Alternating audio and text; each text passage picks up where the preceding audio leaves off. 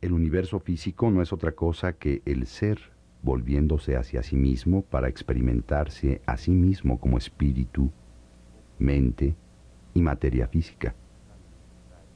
En otras palabras, todos los procesos de creación son procesos por los cuales el ser o divinidad se expresa a sí mismo.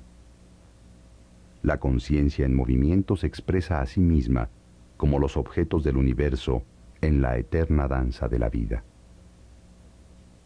La fuente de toda creación es la divinidad o el espíritu.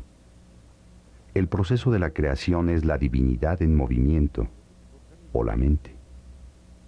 Y el objeto de la creación es el universo físico, que incluye también el cuerpo físico.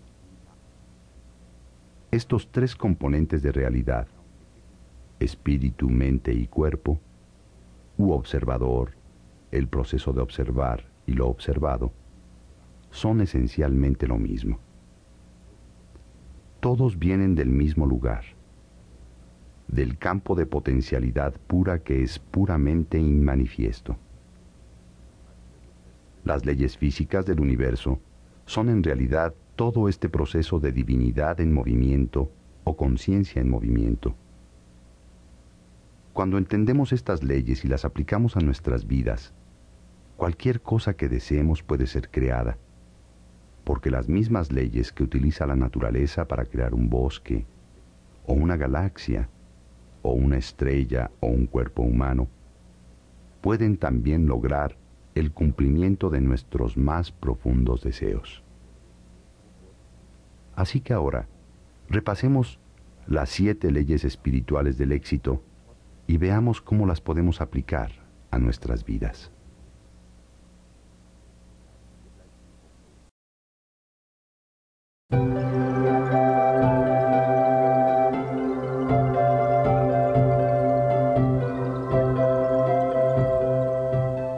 Al principio no había ni existencia ni no existencia.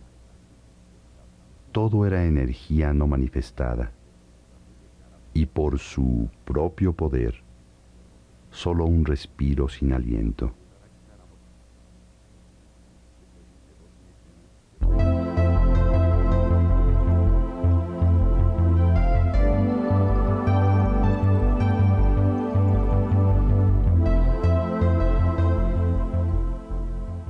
La primera ley espiritual del éxito es la ley de potencialidad pura.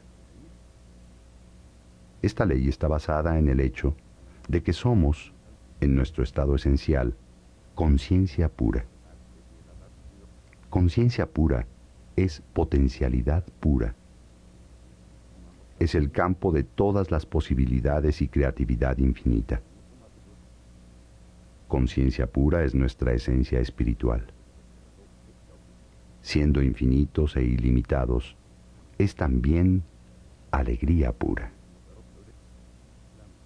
Otros atributos de la conciencia son conocimiento puro, silencio infinito, equilibrio perfecto, invencibilidad, simplicidad y bienaventuranza. Esta es la esencia de nuestra naturaleza. Es la de potencialidad pura. Cuando descubres tu naturaleza esencial y sabes quién eres realmente, en este conocimiento propio está la habilidad de satisfacer cualquier sueño que tengas, porque tú eres la posibilidad eterna, el potencial inmensurable de todo lo que fue, es y será. El campo de potencialidad pura es tu propio ser, y entre más experimentes tu propia naturaleza, estarás más cerca al campo de potencialidad pura.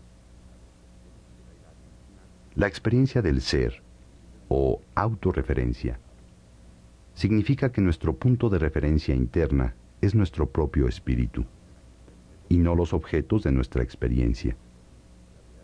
Lo opuesto de autorreferencia es la referencia al objeto. En la referencia al objeto, siempre estamos influidos por objetos fuera del ser, que incluyen situaciones, circunstancias,